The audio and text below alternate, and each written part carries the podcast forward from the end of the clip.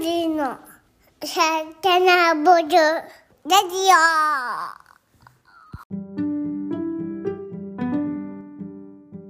こんにちは、グリの代表のゆうです。こんにちは、グリノの翔太です。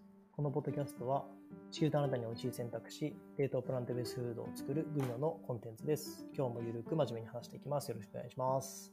お願いします。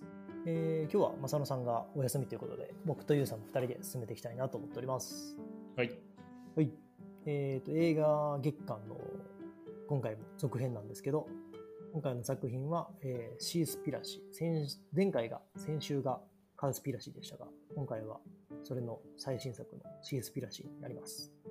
監督はまた別の監督っていうことなんで、えっ、と、同じ人が作ってるって感じじゃないんですけど、えーシースピラシーの作品情報の説明を、はい、してますよ。僕同じ監督かなと思って見始めたら、うん違いましたね。構成はまあ似てますけどね。あ、似てますね。はい。ちょっと作品情報の説明を、正野さんの代わりに僕がしたいと思います。はい。えー愛する海の生態系を守りたい。そんな思いで人間が海洋生物にもたらした弊害をカメラに収め始めた映画監督がたどり着いたのは、世界規模での隠蔽工作。2021年に公開された商業漁業の闇を暴くフードドキュメンタリー映画です。とのことです。なるほど。商業漁業の闇って言い切ってるんですね。これはですね、僕が考えた説明文なんで、最後のあ、そうなの？ネットフリックスの説明のこと。ネットフリックスの説明めちゃくちゃ淡白だったんで、あ、そうなんだ。はい、あの1行だけだったんですよ、ネットフリックスの映画の説明が。うつみサマリーってことですね、これは。そうです。はい。著著作権的にもその方がいいかなと思いまして。はい。はい。ちょっと僕は今回、あの、なんか前回僕見た気がしたんですけど、多分本当飛ばし飛ばし、雑に、すごい雑に見てて、うん。なんで自分が思ってたこう、映画の印象と全然こう今回違う印象を得たんですけど、うん。今までのその映画企画の中で僕一番メモの量が多くてうん。ほぼ字幕書き写しじゃないかっていうレベルのメモなんですよ。だだからまあ全部もちろん紹介しないんですけどうん。なんかそれぐらいこう僕は今魚もまあ魚介類全般食べるんですけどうん。なんかもうどうしよっかなそうね。なんかししんどかったです今までで一番うん。いや、もう、地上の話、基本してきたけど、うん海の課題めちゃくちゃ多いなって思った、改めて。そうっすね。なんかすごい90分90分の作品なのに僕2時間経ってもまだ45分しか進んでなかったんですよ。うん、わかる。映画見始めて。だから。後半あんまり見れてなくて、後半あそうなんですね。の、なんていうのかな、その解決の可能性とかに言及してるはずなんだけど、うんうんうんうん。そこを見れてないから、今どん底ですね、僕は。あでもいいんじゃないですか。その前半を僕らが主に僕らも僕も前半の部分をメインで喋ろうと思ってたんで、まあ、それ見てどんな結末になるのかは見てのお楽しみの方がネタバレもなしでいいんじゃないですか。はい、ということでちょっと僕いっぱい喋ってますが、今日の順番は僕ゆうさんっていう順番なんで僕から印象に残ったことを喋ろうかなと思うんですけど、お願いします。えーまあ喋るというか議論するっていうかディスカッションするみたいな感じがいいかなと思うんですが、うんえーとまあ、特にこうびっくりしたところで言うと MSC 認証うん。認証のところですね、うん。えー、と MSC 認証のところが一番僕はびっくりしたんですけどというのも我が家が魚を買う時選んでる。基本的にはそれが、えー書いてあるものを買おうっていう方向でうん。妻と話していて、うん。えーまあ、どこまで信用できるか分かんないけど、まあ、一つの参考として MSC 認証をついてるものを買ってたんですよ。イオンとか。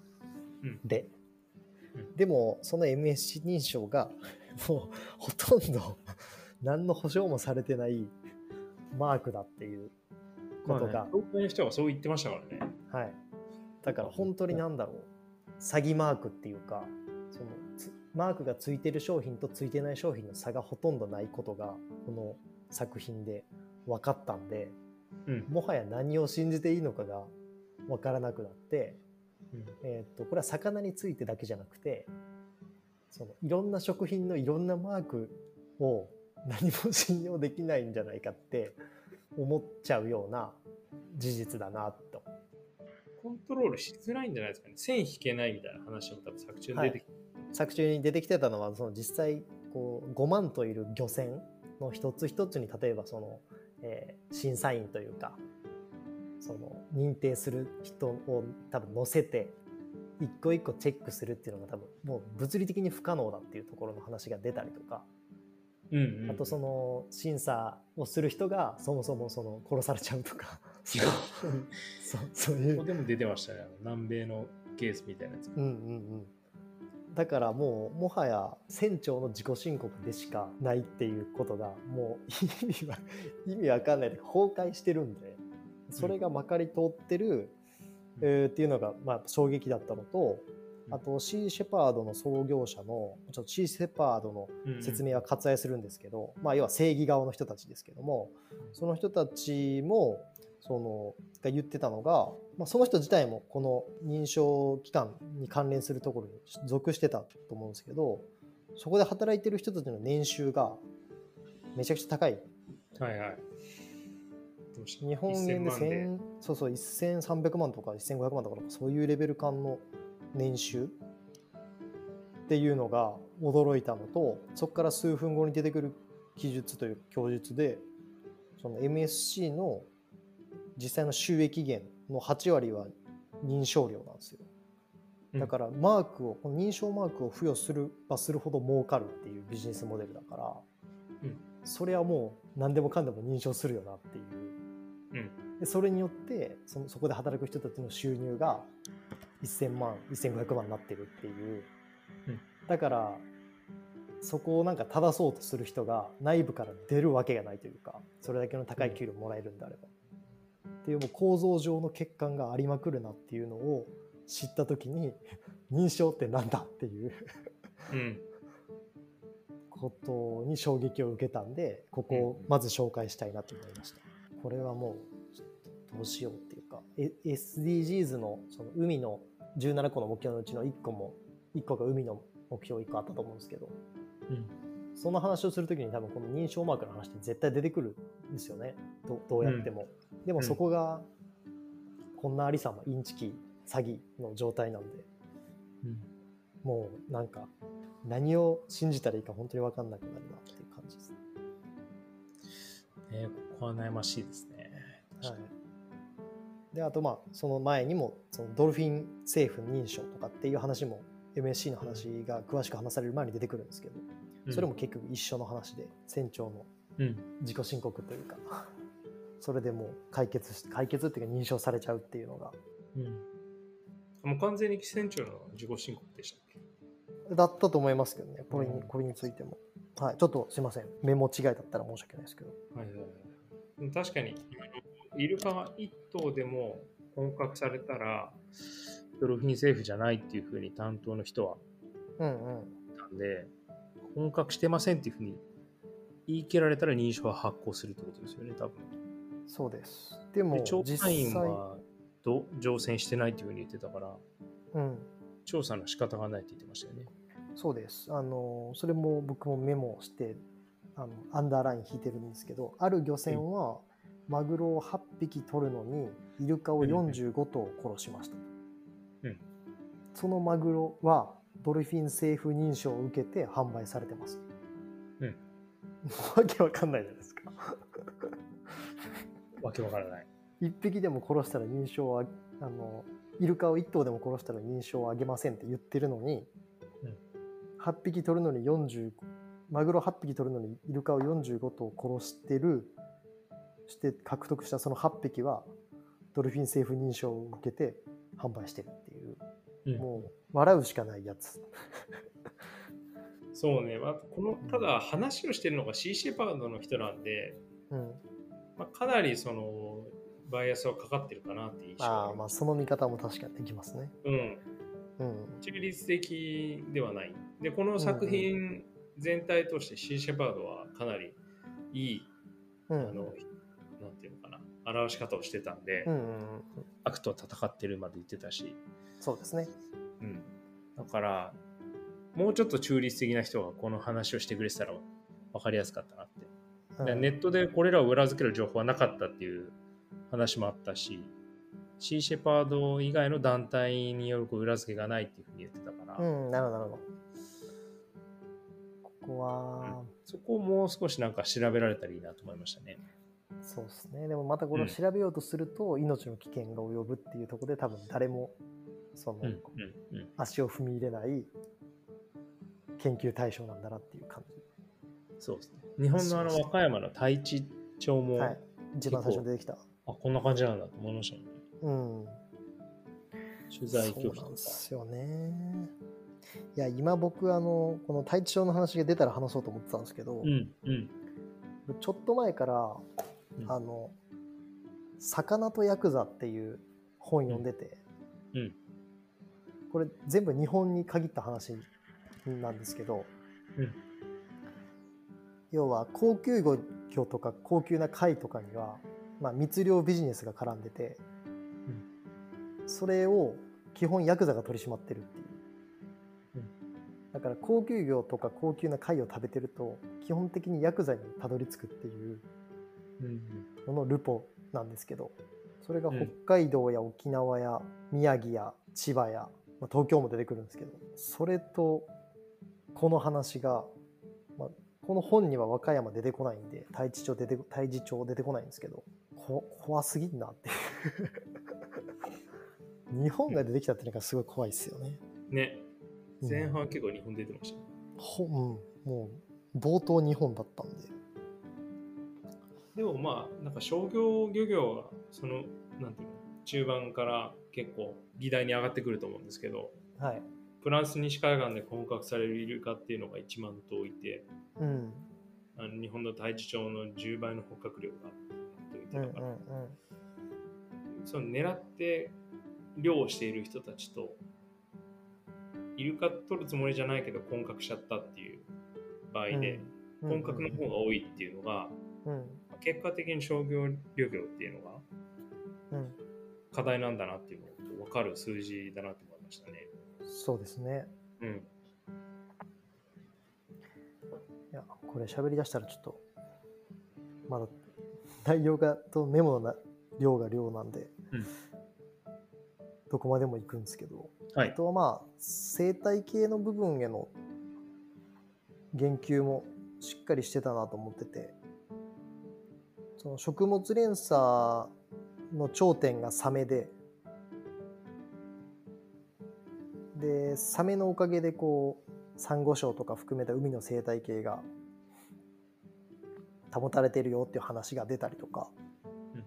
あと、海の中での動物の動きが、その、冷たい水とあったかい水を混ぜて、でそれが温暖化の抑止に、防止にうん。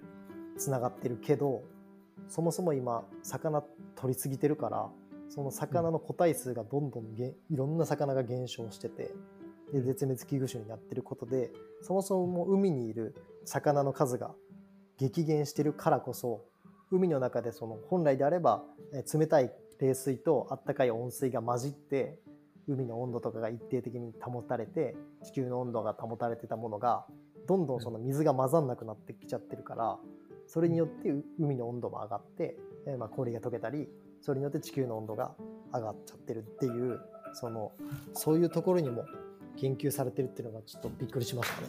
うんうんうん。そうですね。魚の価値はとてつもなく高いですね。今の考えると。うん。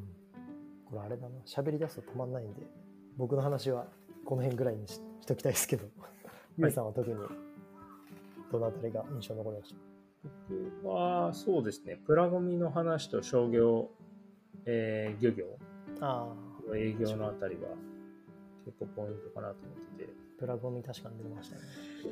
プラゴミが、えっ、とね、これ、太平洋のみの話なのか、えっ、と、海全体の話なのか、ちょっと、えーと把握しきれなかったんですけど、海上に160万平方キロの面積でプラゴミが浮かんでるうんという状態があって、うん。うん。で毎分ゴミ収集車1台分のプラスチックが海に捨てられていると。うんうんうん。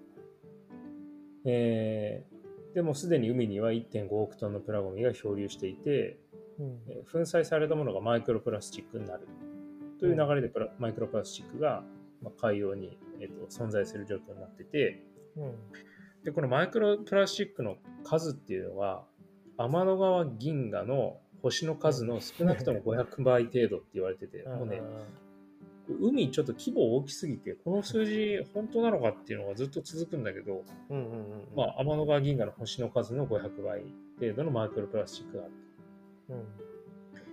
で、まあ、どこの海洋保全団体も、ストローとか、うん。えー、とビニール袋とか、えーそういったものに関しての情報発信が結構多いんだけど、うんまあ、プラスチックゴミの実は約半分ぐらいが漁網って呼ばれるその漁に使われている網うん。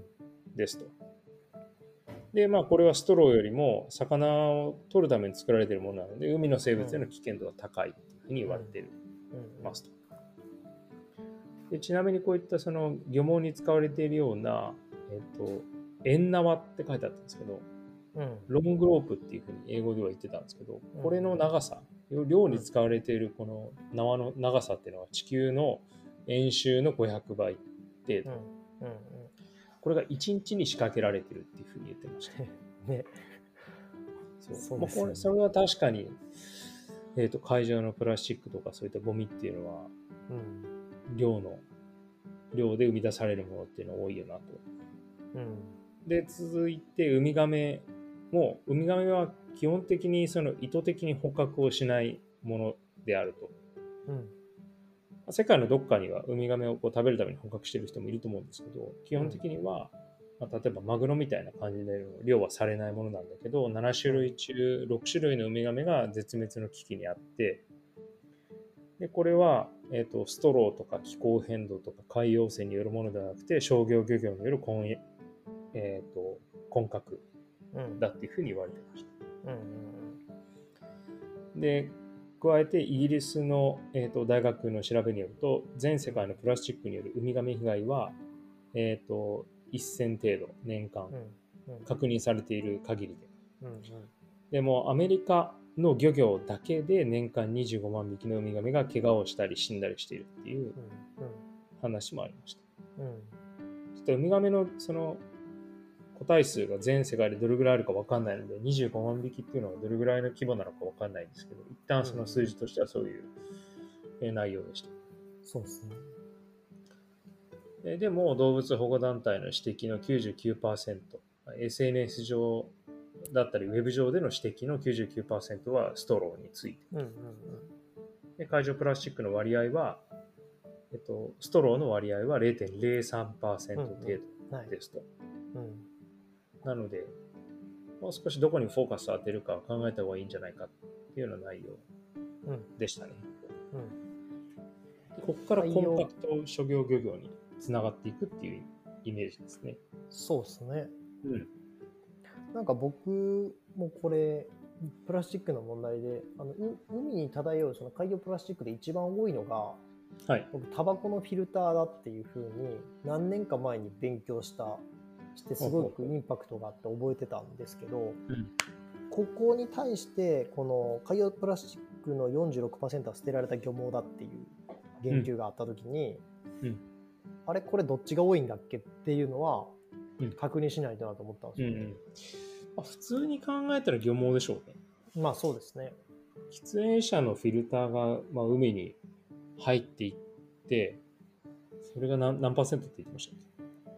いや何パーセントかちょっと僕も覚えてないんですけど、一番多いのはそのビニール袋でもストローでもペットボトルでもなくてタバコのフィルターだっていうのを結構割と最近の調査で知ったんですけどうん。何年か前に。ではいはい。そこにちょっと漁網とかその漁具がうん。漁に使う道具がどこまでな何位に来てたかなっていうのをちょっともう一回見ないとなと思ったんで、うん。ちょっと調べてないんですけど、うん。あのそれが一応気になったは気になったんですけどでもさっきユウさんが言ってくれた数値を見るといやそりゃ多いよなって思いますよ。うんうんうん。うん。だから1位がどっちっていうよりもどお多いなっていうのは間違いないなと思いました。シンプルに多い。うんうん。ねでもう少し商業漁業について話してみると、はい。えっ、と、えー2010年に起こったメキシコ湾の石油流出事故の話があって、うん。でこの時に大量の石油が数ヶ月流出したんですけど、はいはい。ね。これは、えっと衝撃的だったのが、これによって三事故後3ヶ月間で被害に遭った海洋生物の数っていうのは、うん。えー同地域で普段1日に取られる漁獲量より少なかったと。うん。っていうぐらい商業漁業のえーインパクトは大きい。うん。うん。なんでまあ特に強調してたのは、えっと海洋流出事故によって漁業が制限されたことの方が海洋生物の、えっとなんていうの被害を減らしたみたいな極端な言い方をされてました。うん。うん。まあそんぐらいすごいですね漁獲量っていうのが。うん。うん。あとは漁獲量が多すぎるため21世紀中頃までには商業漁業が成り立たなくなるっていうふうにうん。言われててで具体的には例えば1830年には北海で、えー船1隻あたり1日1から2トンのお氷が取れていたと。はい大型のカレはいそうで。すよね。うん。ーでで現在は漁業団体全体で、えっとおそらくこの地域の話だと思うんですけど年間1から2トンの漁獲高になっているんでつまり漁獲量っていうのは1000分の1程度になってますとうん。200年ぐらいかけて。うん。で現在毎年2.7兆の魚が水揚げされていますと。うん。これもとんでもない数なんですけど、うん。換算すると毎分500万匹の魚が水揚げされています。うん。で、こういったその量の結果、1970年に比べて現在は、オヒョウが99%、うん。タラが86%、うんクロマグロが97%減少しているっていううん。状態。うん。で、まあ、さっき言ったように2048年までには海が空っぽになってしまいますというようなことをうんニューヨーク・タイムズの海の専門家が、えー調べて記事にしていたっていう話がありました。でサンゴ礁はちなみに魚の排泄物を餌にしているんで海の魚がいなくなるということはつまりサンゴ礁の死滅にもつながってしまうという、うん。うん。えー話もありました。そうですね。ででその後僕がさっき話した、その海水の温度にも影響があるよっていう話をその後にしてましたね。はいうん。そうですね。まあ、水中を泳ぐあの魚が生む攪拌力っていうのが風と波と潮と海流を全て組み合わせた力に匹敵するっていうふうに言ってるんでうん。本当に魚って自然の、えー、と一部うん。で大きな自然なんだなっていうのはなんか感じましたね。その話うん。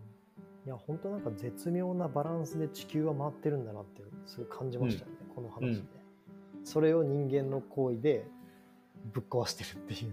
ということですね。うん。で商業漁業で一番課題になっているのはトロール量、うん、底引き網の量。だっていうふうに言われてて、と最大級の網っていうのがジャンボジェット13機が入ってしまうような規模の網のサイズらしいんですよね。で、これ底引き網量なんで、海底をその巨大な網で引きずって、網に入るものを根こそぎ持っていくっていうようなうん。量ですと。効率よく魚が取れるんですけど、まあ、それによって海底にある、えーサンゴ礁とか海洋の植物っていうのが根こそぎ持ってかれてしまうっていう、うん。えー大きな課題になってて、うん。で地上では1年間に失われる森林っていうのが1012億平米うん。だとはい。ここで、えー紹介されててうんで一方でトロール量が破壊している面積は、うん。えー、と計算するとエーカーで表現してたんで、はい。はい。えー、と平米に直してみると15兆7000億平米とかうん。あいや海こんなのかっていううん。はい疑問がまず浮かぶんだけど はい。一旦計算僕の計算もしかしたら間違ってるかもしれないですでも、うん。40億エーカーとかだったと思います。うん。うん。で、でつまり15兆7000億平米になると。うん。で、1分あたりサッカーコート4316面分の、うん。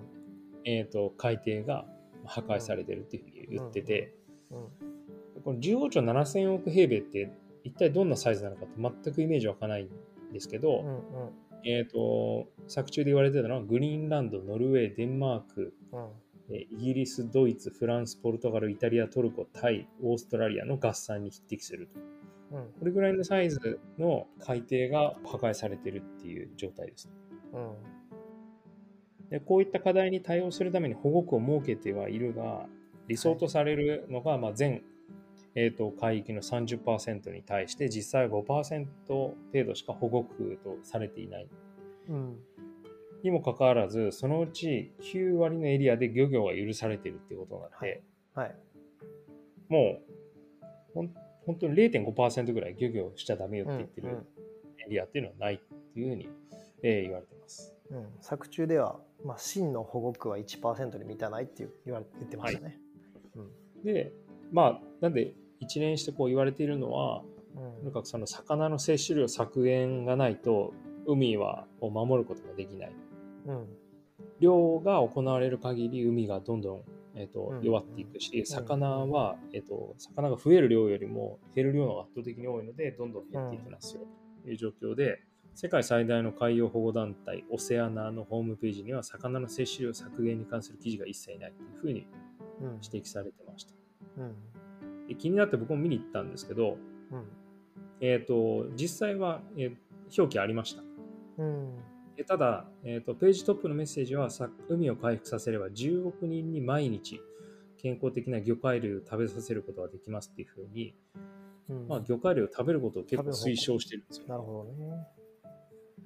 で、ミッションのところを見てみると、科学的根拠に基づく漁獲制限を設け、うん混獲を減らし、海の回復を助けています。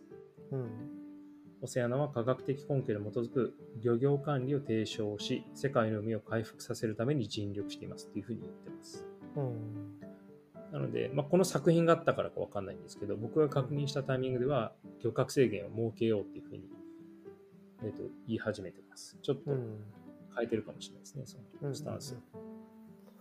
まあ、でもね公開されたのが2021年っていうもう去年ですから、うんつい最近まではもし変わってたとしてもつい最近まではそんな感じだったってことだと、はい。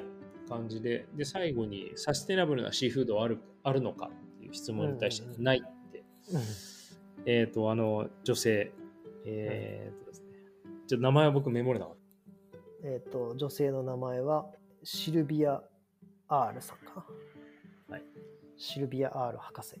ミッションブルー創設者。た。はいはいはい。はいということで、サステナブルなシーフードはないと。はい。だから、まあ、無理やりまとめると、まあ、食べる量をいかに世界的に減らせるかが結局取る量を減らすことにつながるっていうふうに、まあ、い一消費者としては言えないので、うん。そうですね。だから、はい生き物を食べることの機会をうん減らさないといけないですね、多分。陸そ上でも、うですね。うん海洋でも。うんそれがめちゃくちゃありがたい、あありがたがれるくらい食べづらいもので、うん食べる機会の少ないもうんのになっていかないと、まあ、こう地球は大変な状況になりそうだなっていうのを、海に関してもすごく強く思いました。そうですね。うん。こうジビエとかこう屠殺とか狩りとかって本当に一部の限られた人しか経験がないじゃないですか。うんだからお肉をやめるとかその動物を殺すのがかわいそうっていうのはなんとなくこう入門編としてはやりやすいんですけど、はい。魚ってこう魚を魚釣りっていう、まあ、ある種のスポーツがあったりとか、はい。そのつ釣り自体がその否定的に言われることってあんまないけどやってることとしてはほとんど一緒で狩りとはい。魚釣りって。うんでもこう悪いこととか控えようっていう行動に文化的によりなりにくいのが魚とかだと思うんでうん。その残酷レベルもこう魚を釣ってそれをさばくっていうのが残酷だっていうインプットってすごい少ないんで、うん。うん、だからその辺からこう魚釣りとか魚を食べるのを抑制していこうって難しいけどやっぱりこれから必要なことなんだなっていうふうに僕は作品を見て感じました。というところです。はい。ありがとうございます。じゃあちょっとお時間も来ましたので、今日はこの辺で、あの、気になったらというかぜひ見ていただきたいです、一度は。今日はシースピラシー偽りのサステナブル漁業についての、えー感想会でした。ごちそうさまでした。ごちそうさまでした。